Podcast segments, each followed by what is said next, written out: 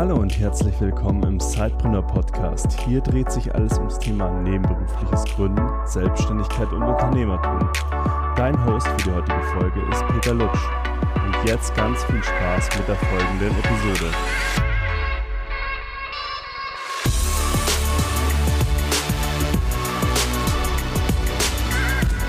Herzlich willkommen zu einer neuen Episode des Sidepreneur Podcasts. Beziehungsweise wir befinden uns gerade im Teil 2 der Episode mit Sabrina von Nessen. Ihr habt gerade eben schon unsere Live-Episode wahrscheinlich gehört, wo Sabrina uns einen spannenden Einblick in ihre Geschichte gegeben hat und uns auch gesagt, was sie so motiviert. Und wir hatten auch ganz kurz angedeutet oder Sabrina hatte das kurz angedeutet, dass sie ja auch Bücher schreibt. Und also heute startet Ihr neues Buch ist seit heute erhältlich und darüber wollen wir jetzt auch nochmal gesondert sprechen. Das heißt, wer bisher die erste, den ersten Teil noch nicht gehört hat, der sollte das unbedingt tun. Einfach einmal zurückspringen und da nochmal reinhören. Und ansonsten, Sabrina, freue ich mich sehr, dass du heute wieder da bist und dass wir nochmal sprechen können über dein neues Buch. Es heißt Female Empowerment, Women in Tech. Gib uns doch mal einen groben Überblick über dein Buch und was war der Beweggrund, das überhaupt zu schreiben? Ja, lieber Peter, lieber Sidepreneure, äh, schön, dass ihr auch bei Teil 2 dabei seid. Das freut mich sehr. Ähm, ja, ich bin bekennender Sidepreneur und mache das äh, mit voller Leidenschaft und Überzeugung neben meinem eigentlichen Hauptjob als Vorstand in einem IT-Unternehmen. Und das ist genau der Link auch zu dem Buch. Ich bin seit 20 Jahren im Tech-Umfeld tätig. Ich liebe Technologie, ich liebe Menschen und ich habe immer unglaublich gerne mit Männern und genau diesen technischen Themen ähm, gearbeitet.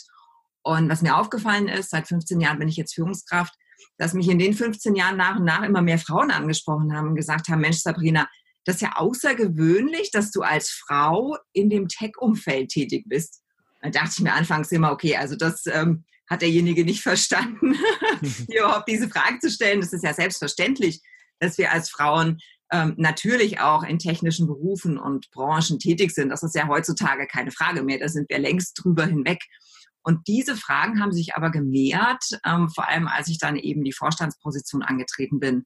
Und dann dachte ich mir, okay, das ist jetzt kein Zufall mehr und kein, keine äh, einzelne Situation, sondern da scheint es ein grundsätzliches Problem zu geben. Und habe mich da in meinem Bekanntenkreis immer mehr umgehört.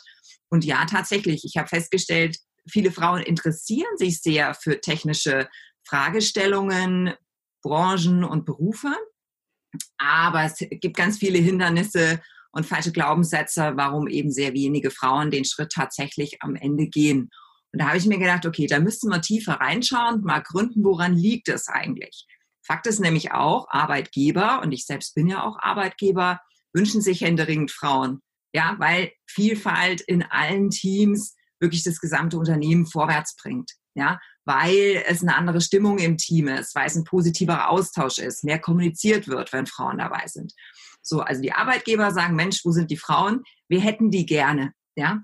Und dann schaue ich auf die Seite der Arbeitnehmer und finde zwar das Interesse, aber eben so die Frage, ja, gibt es schon Frauen, die vor uns den Weg gegangen sind?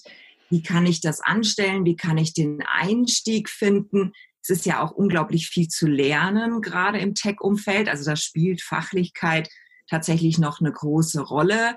Ja, ähm, wo sind denn die Vorbilder, wo sind denn die Role Models und wie kann ich meine, meine Karriere ausbauen? Welches Mindset hilft mir? Wieso muss ich mich um das Thema Netzwerk kümmern? Also ist auf einmal ein ganzer Strauß an Fragen entstanden, wo ich mir gedacht habe, Mensch, also da ist es auch gar nicht mehr ausreichend, wenn nur ich die Antworten gebe, weil das wäre wieder eine sehr eingeschränkte Sichtweise, zumal ich ja mit, wie ich sagte, ähm, mit mehr oder weniger offenen Armen empfangen wurde, auch in der Umgebung. Da frage ich doch mal andere Frauen. Und so haben meine Co-Autorin und ich 25 Frauen interviewt, wirklich von der Berufseinsteigerin bis zur sehr erfahrenen Vorständin auch. Ähm, wie war dein Werdegang in der IT oder im Allgemeinen im Tech-Umfeld? Was inspiriert dich daran? Was motiviert dich weiterzumachen? Und ist es denn wirklich so, dass ITler die nerdbehafteten Kellerkinder sind oder kann man mhm. mit denen eigentlich ganz gut arbeiten? Und was hilft denn auf dem Weg dahin? Ja, so, also Female Empowerment Women in Tech präsentiert 25 Frauen, deren Werdegang ähm, und sehr, sehr ehrliche, authentische Geschichten eben für mehr Erfolg am Ende in der Karriere in technischen Berufen. Warum glaubst du denn, ähm, gibt es immer noch diese typischen Männerberufe? Also ich habe ja selber auch mal äh, im Bereich Berufsorientierung gearbeitet in einem Startup und ähm, wir haben da diese klassischen Rollenverteilungen ganz oft noch gesehen. Also wer sich auf welche Ausbildung beworben hat, wer welche Studiengänge eingeschlagen hat. Du hast es schon ein bisschen angedeutet. Klar, die Role Models, es fehlen noch so ein bisschen die Vorbilder. Aber gibt es denn darüber hinaus noch eine Gründe, warum man immer noch diese typischen Männerberufe hat ähm, und wie kann man das ändern oder wie, wie versuchst du das in deiner praktischen Arbeit auch in deinem Hauptberuf ähm, das zu ändern? Mhm. Also tatsächlich haben wir am Ende drei Parteien, auf die wir schauen müssen. Das eine ist das große Ganze, die Gesellschaft. Und wenn wir ehrlich sind, neigen die alle dazu, ähm, Jungs und Mädchen bestimmte Rollenbilder aufzuerlegen. Ja, das ist, ähm, bekommt der Junge zum Geburtstag doch das Spielzeugauto oder die Barbie geschenkt. Also ehrlich gesagt, ich habe noch keinen äh, Jungen erlebt, der zum Geburtstag eine Barbie geschenkt bekommen hat. So, mhm. ja, da fängt es tatsächlich an, wie sozialisieren wir die nachfolgenden Generationen?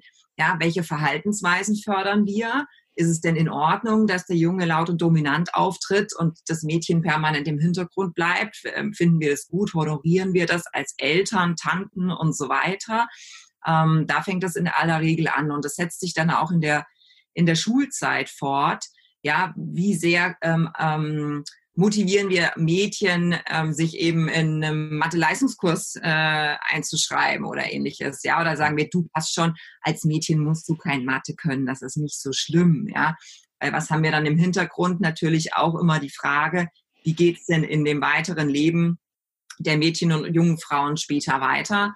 Was werden die wohl studieren und was passiert, wenn das Thema Familie aufkommt. Ja, das heißt, von Anfang an ist es so ein bisschen im Hinterkopf zu sagen, na ja, die Frau wird ja irgendwann Kinder bekommen und dann ist es sowieso aus mit der Karriere. Und das ist auch schon der, der, der Punkt zwei, die Partei zwei, die da eine wesentliche Rolle spielt, das sind tatsächlich die Unternehmen. Wie selbstverständlich ist es denn, dass ein Vater Elternzeit nimmt? Ja, das wird sehr oft belächelt und ich habe mich da manches Mal auch ertappt, zu denken, na ja, der Vater macht jetzt zusätzlichen Urlaub in der Elternzeit, ja, anstatt zu sagen, Mensch, wir honorieren das wirklich von ganzem Herzen, dass da beide Parteien ähm, sich engagieren, äh, eben bei einem, bei einem Neugeborenen oder, oder jungen Menschen ähm, da, da zu sein als Enterteil, sind wir in der Lage, als Unternehmer wirklich die Rahmenbedingungen zu schaffen. Und es fängt da bei vielen Kleinigkeiten an. Also ich habe da Geschichten gehört von vor, angefangen von, in welchem Raum im Unternehmen kann ich stillen oder Milch abpumpen. Ja, das sind natürlich Fragestellungen, die einfach biologisch ähm, bei der Frau hängen bleiben. Das geht nicht anders, ja, aber am Ende müssen sich Männer und Frauen die Frage stellen, wie gut sind unsere Unternehmen darauf vorbereitet, dass Menschen Eltern werden, dass sich Rahmenbedingungen ändern müssen, dass wir flexibel sein müssen. Und ja, da gibt es erste Schritte. Natürlich jetzt gerade auch mit der mit der Krise ist Arbeit flexibler geworden, remote geworden. Aber das reicht Müttern äh, und Vätern zum Teil einfach nicht aus. Ja? Kindergartenzeiten äh, richten sich nicht immer nach Arbeitszeiten und ein Meeting auf dem Weg zum Kindergarten abzuhalten, ist einfach echt schwierig. Ja? Mhm. Ja. Und die dritte Partei sind dann, sind dann die, die Frauen selbst. Und das ist mir ein ganz, ganz großes Anliegen, ähm, weil ich glaube, dass wir sehr viel mehr können und es betrifft genauso auch Männer wir können viel mehr im, im Leben erreichen und umsetzen, als wir so gemeinhin glauben. Ja, und das, da fängt es eben an mit Glaubenssätzen, mit dem Mindset dahinter, mit einer Neugier, die wir haben müssen. Und die, die Role Models sind deshalb so wichtig, weil wenn wir etwas nicht sehen können, dann können wir es auch nicht sein. Dann glauben wir einfach nicht, dass dieses Modell funktionieren kann im Alltag. Ja. Und deswegen war es mir so wichtig zu zeigen, doch, es gibt diese Vorbilder und die sind mitten unter uns. Das sind nicht die ganz Großen, zu denen wir aufschauen müssen, sondern da brauche ich nur dreimal um die Ecke schauen. In meinem Bekanntenkreis findet sich ganz sicher jemand. Mhm. Du hast ja ähm, in deinem Buch auch geschrieben, also wir stehen ja vor großen Herausforderungen, aber auch Chancen. Wir haben exponentielles Wachstum. Ähm, wir immer noch, wir schieben noch immer so ein bisschen gefühlt die Digitalisierung in Deutschland vor uns her. Und natürlich ist damit auch ein gesellschaftlicher Wandel verbunden. Wie kann das gerade besser auch äh, durch äh, das Zusammenspiel von Frau und Mann gestaltet werden. Und ich fand auch einen Punkt sehr, sehr spannend ähm, in deiner Aussage, dass du gesagt hast, die Zukunft der Digitalisierung ist Menschlichkeit. Ähm, konkretisiert es doch nochmal bitte. Und äh, vielleicht kannst du das nochmal ausführen, wie du da die Chancen siehst. Also wir denken ja bei der Digitalisierung zunächst mal an äh, Apps, Methoden, Systeme und ähnliches. Und Punkt eins, glaube ich, wir haben wir haben den, den, die Situation noch gar nicht richtig verstanden. Ich glaube tatsächlich reinen Herzens daran, dass die Zukunft, in der Zukunft exponentielles technologisches Wachstum dominieren wird. Es ist heute schon so unglaublich viel möglich in der künstlichen Intelligenz, in der Robotik, was der normale Mensch, sag ich mal, gar nicht umreißen kann, was da auf uns zukommt. Und wenn wir uns die Kurven anschauen, wie schnell sich Technologie entwickelt, dann ist das kein Thema in 30 Jahren, sondern da, da müssen wir uns in fünf Jahren mit ethischen Fragen auseinandersetzen. Wer darf welche Daten wie intensiv verwerten? Ja, ähm, dürfen wir entscheiden über das, über ein Menschenleben, nur weil dessen Prognosen schlecht sind in der Medizin zum Beispiel? Das ist auch eine ganz interessante Diskussion, im Rahmen der Corona-Krise, finde ich. Ja, wie viel ist ein Menschenleben wert und wie viel andere Menschenleben darf ich aufs Spiel setzen, um eins zu retten? Und wenn wir uns vorstellen, wie viele Gesundheitsdaten heute schon gespeichert werden und was damit theoretisch möglich ist, nämlich zu entscheiden, ob eine 80-jährige Frau oder Mann noch ein künstliches Hüftgelenk bekommt oder nicht, dann werden diese Fragen auf der Tagesordnung stehen in fünf Jahren. Mhm. Und dann bin ich davon überzeugt, dass die Vielfalt der Meinungen, ja, existenziell ist, um tatsächlich gerecht zu sein. Ja, ich kann eben nicht, äh, wie es bei den Vorständen so oft ist, den Mitte 50-jährigen Mann äh, äh, weißer Hautfarbe und so weiter als, ähm, als, wie soll ich sagen, als Vorbild nehmen oder als einzig mögliche ähm, Sichtweise nehmen, sondern muss sicherstellen, dass alle ethnischen Gruppen, alle Kulturen, Hautfarben, Religionen und eben auch Geschlechter in diesen Prozess der ethischen Diskussion eingebunden sind. So. Und mhm. da macht es eben die Vielfalt aus. Deswegen auch ein Thema, äh, das Thema Frau unter vielen anderen. Und diese menschlichen Fragen werden viel gewichtiger sein als die technologischen Fragen. Technologisch ist unglaublich viel möglich. Das finde ich extrem spannend und das macht auch das ganze Thema Innovation und Kreativität aus. Aber wir werden zu einem Punkt kommen, wo wir der Technologie auch Grenzen setzen müssen. Und mhm. da ist wirklich die Frage, wer setzt die Grenzen und auf Basis welcher Wertvorstellungen. Ja, also was macht denn eine lebenswerte Gesellschaft in der Zukunft aus? Wie will ich meinen, meinen Kindern der nachfolgenden Generation die Welt tatsächlich hinterlassen? Und da ist es eben nicht die Frage, was ist möglich? Ja, möglich ist so viel mehr, als wir uns auch nur vorstellen können, sondern was will ich? Und wo setze ich bewusst Grenzen. Und deshalb ist für Menschlichkeit für mich der zentrale Wert in der Zukunft und nicht die Frage, was geht. Ja. Okay. Das ist doch mal eine klare Aussage. Also ich glaube, es ist vielen Menschen auch gerade noch nicht so bewusst, dass, dass wir uns eigentlich jetzt so in dieses exponentielle Wachstum reinbegeben, weil die letzten Jahrzehnte ja eher linear gelaufen sind äh, und jetzt plötzlich ähm, kommt man da nicht mehr so dahinterher gefühlt. Und das werden halt viel mehr Menschen auch merken und sich vielleicht auch abgehängt fühlen. Also ich glaube, da braucht es, ähm, um diese Chancen, diese großen zu nutzen, auch ähm, für die Gesellschaft, braucht es viel mehr Leute, die aus verschiedenen Perspektiven und Blickwinkeln da drauf schauen versuchen, das auch mitzugestalten. Und wie du sagst, auch vielleicht an der einen oder anderen Stelle ähm, das Ganzen einen Rahmen zu geben. Also danke dir auch nochmal für diese Einschätzung. Du hast das Buch ja als Side-Business veröffentlicht, sozusagen. Also du hast es im Self-Publishing veröffentlicht.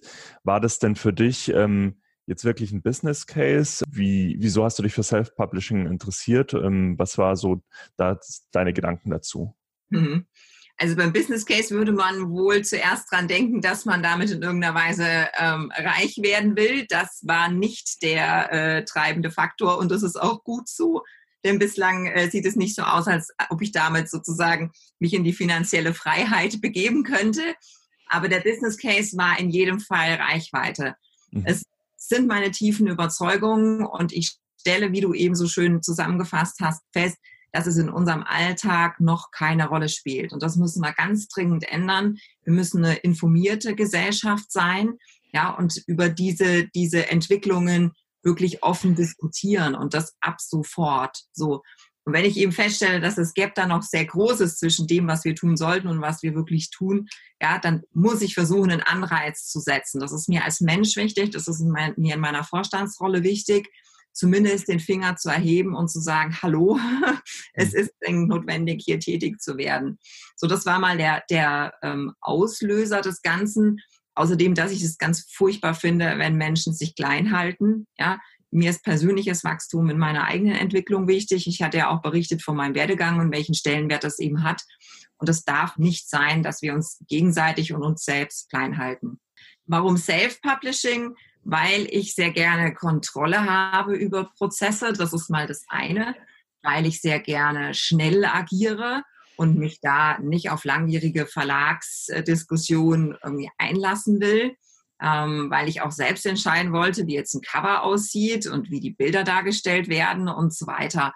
Und ähm, da ist es natürlich auch so, dass ich den, den Menschen gegenüber, die ähm, ihr Wissen für das Buch zur Verfügung gestellt haben, ähm, haben eine Verantwortung empfinde. Ja, zu sagen, ich stelle sicher, dass du in diesem Buch so präsentiert wirst, wie es auch sozusagen ähm, zu dir selbst passt, ja, was du wünschst, dass es berücksichtigt wird. Und das kann ich in Verlagsprozessen eben nicht. Da hat der Verlag eine, eine sehr hohe ähm, Entscheidungsfreiheit, was Inhalte, Cover und so weiter angeht. Also Freiheit in der Entscheidung und in der Schnelligkeit war mir da sehr wichtig.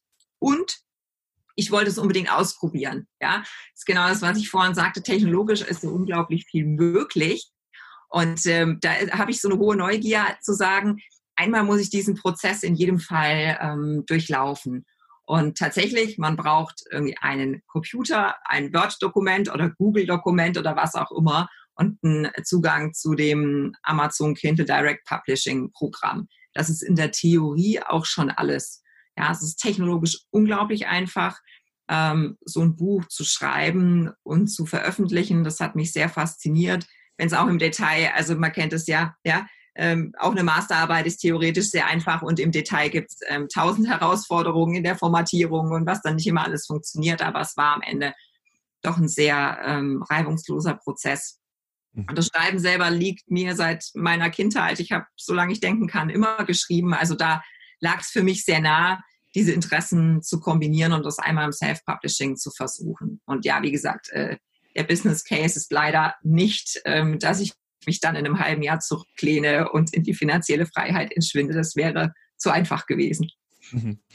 Aber gut, äh, du hast ja ähm, auch ein anderes Hauptziel mit der Reichweite und äh, wenn es darauf einzahlt, äh, zahlt, ist es doch ähm, auch wirklich was Erstrebenswertes und dann weiß man, wofür man es tut. Ich würde jetzt gerne noch mal ein bisschen zurückgehen zu deiner Person.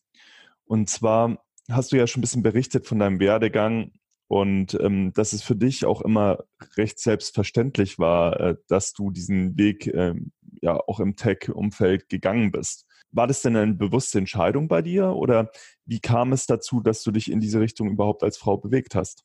Hm, ich glaube, wir alle denken, dass Erfolg immer eine bewusste Entscheidung ist und den Zahn möchte ich unbedingt ziehen. Ja, im Nachhinein ähm, stellen sich Lebensläufe immer als geradlinig heraus und als bewusste Entscheidung. Das ist in dem jeweiligen Moment und im Vorhinein in aller Regel nicht so. Also es war purer Zufall, dass ich in das ähm, Tech-Thema gekommen bin. Ich bin BWLer, was mich per se nicht qualifiziert äh, für technische Fragestellungen und äh, bin damals in der Finanzbranche eingestiegen im Produktmanagement. Das war ein glücklicher Zufall und auch ein Interesse tatsächlich von mir, weil es ein sehr, sehr breites Aufgabenfeld ist. Und ich habe so eine Scanner-Persönlichkeit. Ich interessiere mich für ganz viele Themen und langweile mich sehr schnell, wenn mein Aufgabenfeld eingeschränkt ist. Und im Produktmanagement hat man die Gelegenheit, in sehr, sehr viele Themen einzutauchen. Ja, also Recht, Steuern, Marketing und dann eben zunehmend, also vor 20 Jahren zunehmend, ähm, das Thema IT-Projekte. Und irgendjemand musste ja die neuen Produkte, die wir eben designt haben, dann auch sozusagen vertrieblich an den Mann bringen. Und äh, damals waren eben die ersten Schritte in der Finanzbranche, dafür Tools zu entwickeln, die in der Bank oder beim Händler oder auf einer Webseite ähm, eingesetzt werden können. So, und das waren so meine ersten Erfahrungen in den IT-Projekten. Das war damals alles sehr, sehr hemdsärmelig, muss ich sagen. Also die die IT-Konzepte, die damals entstanden sind, ähm, haben mit dem, was heute passiert, bei weitem nichts mehr zu tun. Auch die Art und Weise, wie wir Anforderungen aufgenommen haben, Projekte gemanagt haben oder hinterher die Entwicklung getestet haben. Also ich erinnere mich da an einen Fall, ähm, als wir einen Performance-Test für das System durchführen sollten. Und dann ist die Idee entstanden, dass ähm, zu einer bestimmten Uhrzeit auf die Sekunde genau einfach alle gleichzeitig klicken. Ja, also mhm. das war dann der Last- und Performance-Test für das System. Ähm, da, da, da, muss man heute wirklich drüber lachen, weil da die, die Systeme wirklich deutlich ausgefeilter sind. So, also es war purer Zufall, dass ich da reingestolpert bin, aber es hat mich fasziniert von Anfang an. Ja, was möglich ist, ähm, Softwareentwicklung ist auch eine, eine Sprache und ich bin extrem sprachenaffin.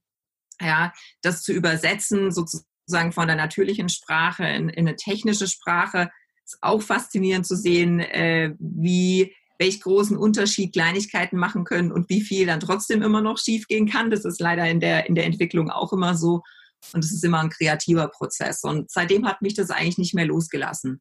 Ja, ich bin dann ähm, ein paar Jahre später ähm, nochmal eine andere Bank gewechselt und durfte dort als, als Leiter der IT tatsächlich auch die IT von der Basis an aufbauen, ähm, weil die Bank damals in Deutschland neu gegründet wurde. Und ja, heute bin ich Vorstand im IT-Unternehmen. Ich möchte es auch nicht mehr missen, ja, weil wenn es so eine hohe, große Rolle spielt in der Zukunft, meine ich, muss man da am Puls der Zeit bleiben. Und ähm, das, das inspiriert mich eigentlich jeden Tag, obwohl das Business nach wie vor kein einfaches ist. Ja, aber es ist wirklich unglaublich spannend. Insofern würde ich da jeden, ähm, selbst wenn es nicht der eigentliche Job ist, würde ich jedem dazu raten, ähm, da mal die Nase reinzustecken und auf jeden Fall die Entwicklung mit zu beobachten.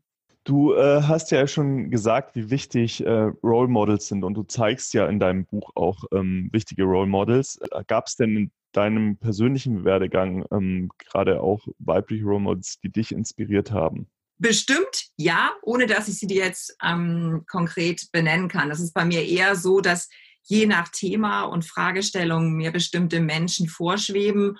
Und ähm, da kann es sein, dass es tatsächlich einfach jemand aus dem Bekanntenkreis ist, der in, in keiner Weise in der, in der Öffentlichkeit steht. Es kann sein, dass es mal ein Vorgesetzter von mir war, ähm, wo ich mich sehr prägnant an eine Situation erinnere und an Verhaltensweisen in der, in der Situation. Also ich bin eher so der Mensch, der sehr, sehr gut zuhört und beobachtet und dann wirklich versucht, sich bestimmte Situationen und Menschen auch einzuprägen und da aus der Vielfalt meine Vorbilder zu ziehen. Das ist auf jeden Fall so. Und das ist, hat mich eben auch ähm, dazu veranlasst, in Anführungszeichen normale Menschen mit in das Buch aufzunehmen, die einfach großartige Geschichten zu erzählen haben, die aber eben nicht in der, in der Öffentlichkeit gezwungenermaßen stehen, weil ich glaube, dass wir gegenseitig unglaublich viel voneinander lernen können, wenn wir eben genau zuhören und hinschauen. Ja, Sabrina, vielen, vielen Dank für, für, den Einblick. Es ist mir auch immer ein persönliches Anliegen. Ich habe ja ähm, zwei Töchter. Ähm, mit der größeren werde ich jetzt dann anfangen, zusammen mich auch mal in das Thema Programmierung, äh, Programmieren einzu, ähm, ja, grooven. Ähm, vielleicht lerne ich es auf meine älteren Tage auch noch. Ähm, und ich finde es äh, ganz spannend, was du da machst und was du auch vorantreiben möchtest. Und äh, sag dir an der Stelle schon mal Danke dafür. Wenn man jetzt Lust gekriegt hat auf dein Buch, wo ist es denn erhältlich? Ja, danke. Also ich finde, jeder sollte Lust bekommen auf das Buch. Äh, nicht nur Frauen, es betrifft Männer gleichermaßen, spätestens dann, wenn sie irgendwann mit Frauen zusammenarbeiten oder gar Frauen führen. Äh, das Thema Technologie sollte uns alle interessieren. Insofern gerne der Aufruf, nicht aus Gründen meiner eigenen finanziellen Freiheit, sondern weil ich davon überzeugt bin, ähm, dass es Mehrwert bringt. Das Buch ist als E-Book und Taschenbuch erhältlich bei Amazon. Äh, wie gesagt, es war ein Self-Publishing-Projekt. Ähm, und vom 18. bis zum 20.06. haben wir uns auch entschieden, das E-Book kostenlos allen zur Verfügung zu stellen, damit eben die Botschaft weitergetragen wird in der Gesellschaft.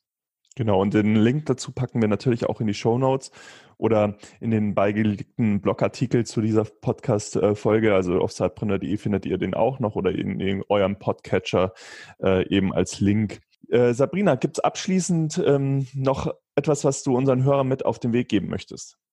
Das ist immer der schwierigste Part, finde ich. Die abschließenden Worte. Ähm, ja, wir alle können mehr, als wir denken, dass wir sind und dass wir können. Insofern seid neugierig, seid neugierig, öffnet euren Horizont, geht raus und schaut, was es Spannendes gibt, was euch mit, mit Leidenschaft erfüllt. Und Technologie sollte eins der Themen sein, wo ihr zumindest die Nase mal ähm, reinsteckt. Und ich bin sehr sicher, es wird ganz viele ähm, begeistern und den, den weiteren Lebensweg von uns mitprägen. Insofern wünsche ich da gute Inspiration beim Lesen. Ich freue mich sehr, sehr über Feedback. Das ist tatsächlich das, das eigentliche Lob für jeden Autor und auch eine Bewertung auf Amazon, wenn es euch gefallen hat. Dankeschön. Auch von meiner Seite nochmal danke und bis zur nächsten Episode.